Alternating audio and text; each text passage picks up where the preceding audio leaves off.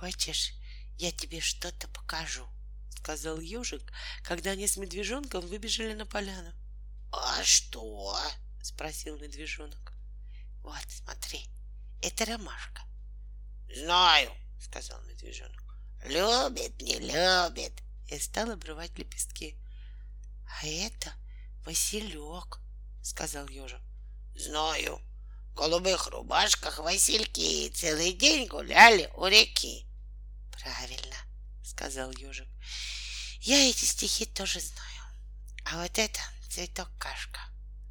Из него что, кашу варят, да? Нет, его так зовут.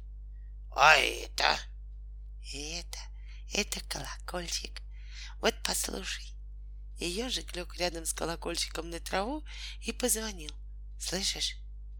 Давай я попробую, сказал медвежонок. Я его сорву и побегу по поляне, а ты слушай. Нет, сказал ежик.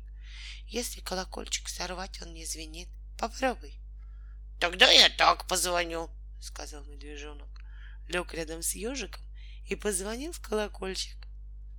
Как хорошо он звенит, сказал медвежонок. А это кто? Не знаю, сказал ежик. Травка, обратился к неизвестному цветку медвежонок. Ты кто? Я зверобой, важно сказал зверобой. Кто, кто? Зверобой обыкновенный. Слушай, шепнул ежику медвежонок. Он зверей бьет. Бежим отсюда. И никого я не бью, сказал зверобой. Я полезный. Я травка от 99 болезней. Заболит живот или сердце, или кашлять начнете, а я тут как тут. Мы здоровые, сказал медвежонок. А как со мной хорошо чай пить? И зверобой от удовольствия даже закрыл глаза.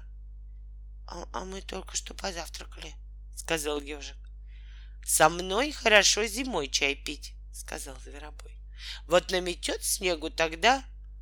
А, а, а как же мы с тобой будем чай пить, если тебя заметет снегом? А вы возьмите меня с собой, посадите на печку, стану я к зиме сухонький, тогда с медом Мед я люблю, сказал медвежонок. Давай его возьмем с собой, а?